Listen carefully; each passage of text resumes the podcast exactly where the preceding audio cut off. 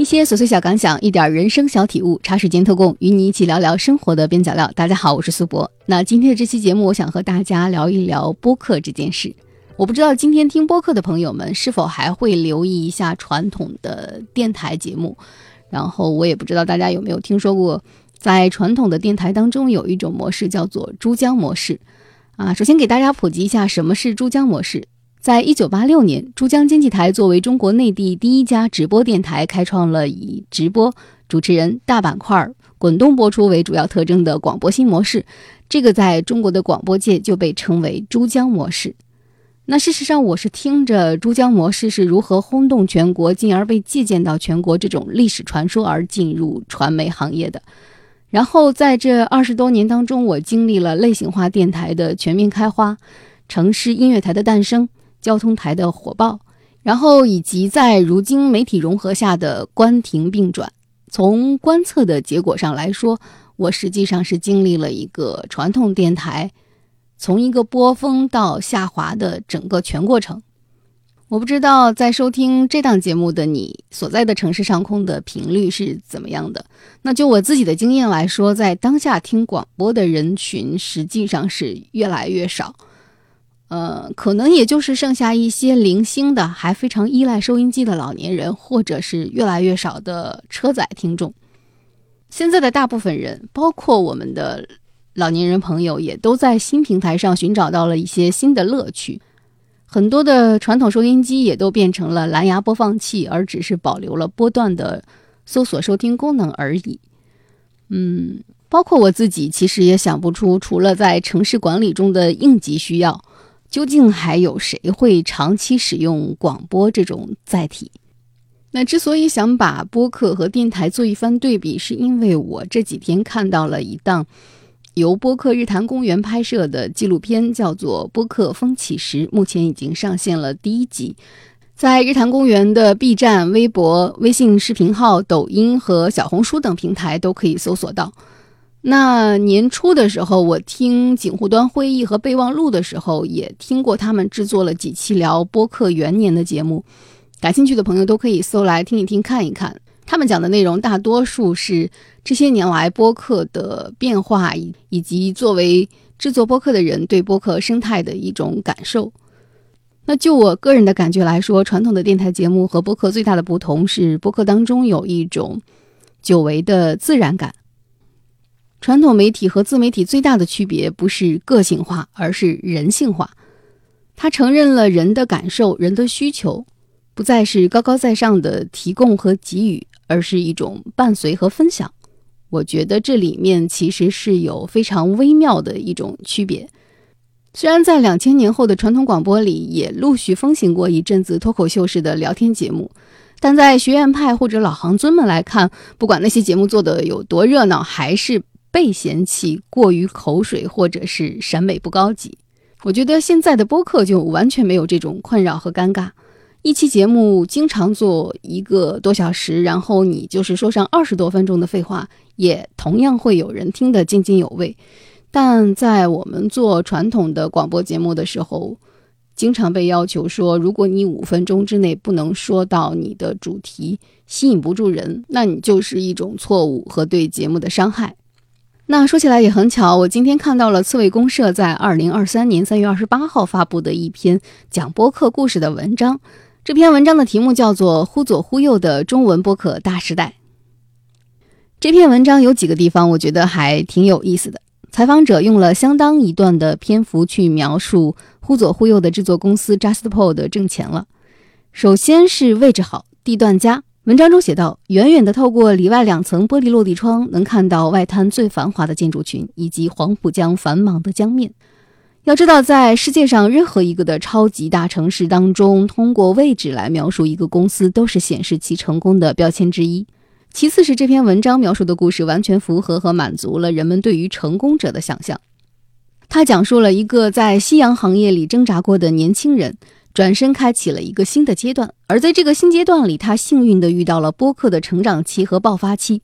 文章中写，时代在猛烈的变化，新的平台和内容在崛起，网络 KOL 疯狂生长，传统媒体走向夕阳。这一切的外部动荡，剧烈地冲击着陈彦良的认知。陈衍良就是《忽左忽右》的主要创作者。在这篇文章当中，我记住了一个数字，也就是陈衍良所在的这个国内的比较头部的播客公司，凭借着输出播客的制作技术能力，以及对行业头部原创播客的运营，实现了年收入达到千万级别的量级。我其实还蛮想把这个收入千万级别和我自己的生活做一个冲击性的对比。我不知道听我这档节目的朋友们是否了解传统的电台的营收模式。其实，在传统的广播界，许多业内的同行都处在同一种焦虑里。可能大家或多或少的都听说过，传统的媒体行业在这些年里，尤其是近几年，它的更新迭代是冲击到了很多人的生存。最开始是报纸，然后是刊物，先是纸媒，然后是广播电视。其实，所有的传统媒体里的薪资水平都在下降。可能是因为互联网时代新平台带来了新的生态，那像很多的广告公司的投放，其实早就绕着传统媒体走很久了。那在这篇文章里，我们能够看到一个拥有着好几档头部播客的文化传媒公司，年收入超过了千万，然后它的雇员数量和业务往来，以及它能够生产的节目总量，实际上已经不亚于一个省级的广播媒体。而最重要的是，这种小而美的文化传媒公司的业绩，目前来说，它大多还只是在行业内闻名，也就是说，他在悄悄挣着小众的钱。这个小众是要打引号的，因为它实际上它的营收量级已经是不低了。而相反，那些大的省级播出机构虽然拥有着辐射全省的波段和难以测量的受众群体。却已经是举步维艰。这些年来，他改革的阵痛，可能除了让员工越来越痛之外，并没有太大的改善。为什么一定要这样对比呢？是因为我觉得，在今天我们广播也已经数字化了的前提下，这其实是一种音频节目的竞争。在纪录片《播客风起时》里，很多人愿意为自己喜欢的播客付费。那在头部播客里，全职做播客并不是一件什么新鲜事。看到这个的时候，我其实在心里想的是，九十年代人们为了打进电台的直播热线点歌而准时准点的守在收音机和电话旁的日子。三十多年前的电台和三十年后的播客，把说话做成节目这件事变化了很多。但如果你仔细的去想一想，好像大家讲的内容也没有变很多。当然，在互联网时代，我们的选择肯定是更多元了。但如果你去深究它内容的分类的话，资讯、服务，嗯，思考，好像也没有把人的需求变得不可控。在海量的音频节目市场里，总是能找到契合我们喜好的、讲出我们心声的人和节目。那些应运而生的平台乘风而起，但仔细想想，他们是应时而生。那我其实就还很想感慨一下这种把播客和传统的电台节目做对比的一种似曾相识的感觉。那说起来，我做播客其实是一种情绪应激状态下的临时起意，因为在一个传统的行业里，当我被要求交一份节目策划的时候，结果是遭到了一种质问，因为。就会说你策划这档节目能完成我们定下的 KPI 吗？完不成的话就不算是一个合格的节目策划。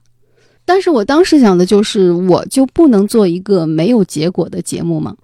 然后我想做的东西就只能和转化和 KPI 绑定吗？正是带着这两个问题，我才开始了我的茶水间特工。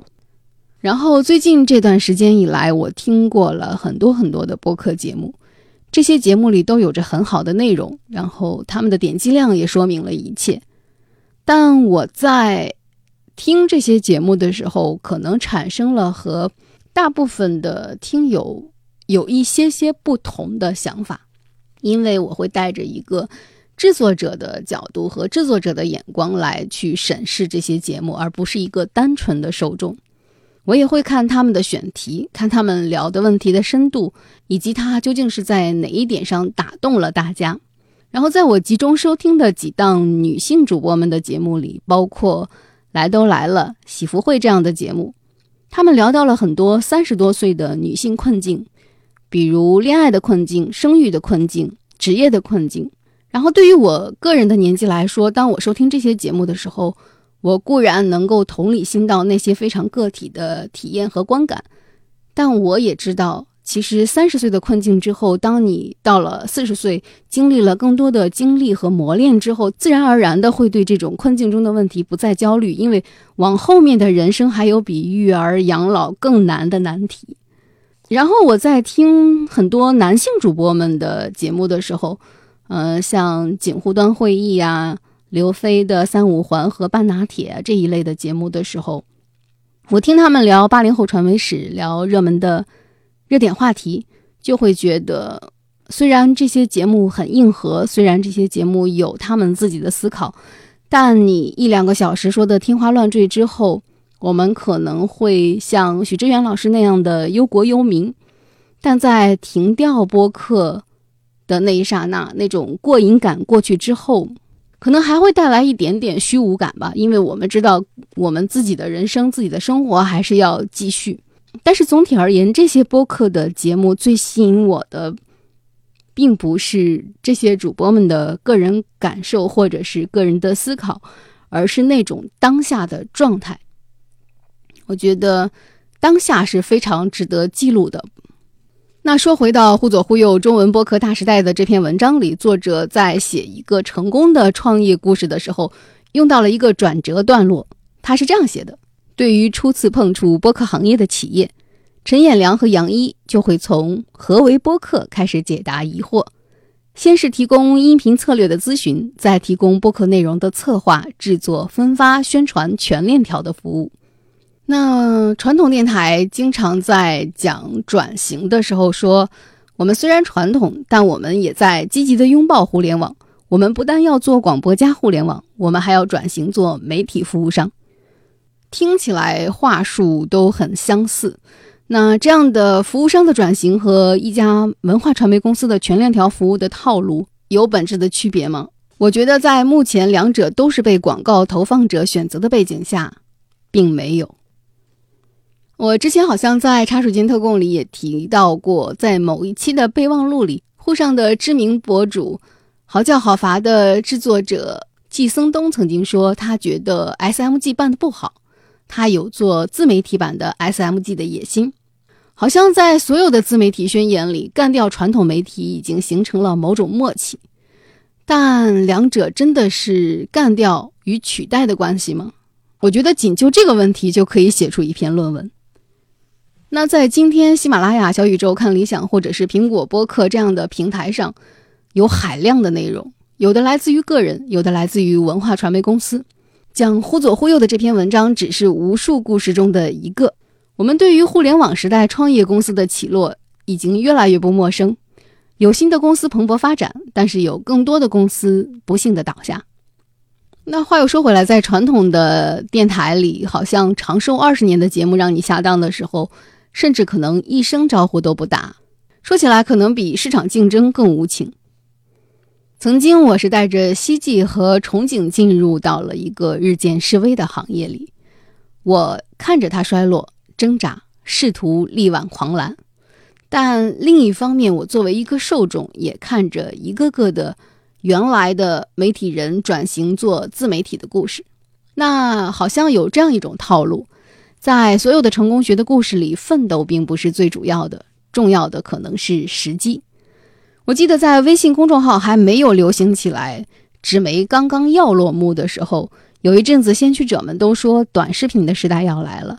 然后，三联生活周刊的几个记者因为面临着杂志销量不佳而被迫转型，他们认真筹备了一档视频的娱乐评论节目。后来，这个节目就消失在了茫茫互联网上。再后来，他们中的几个人写公众号发家了。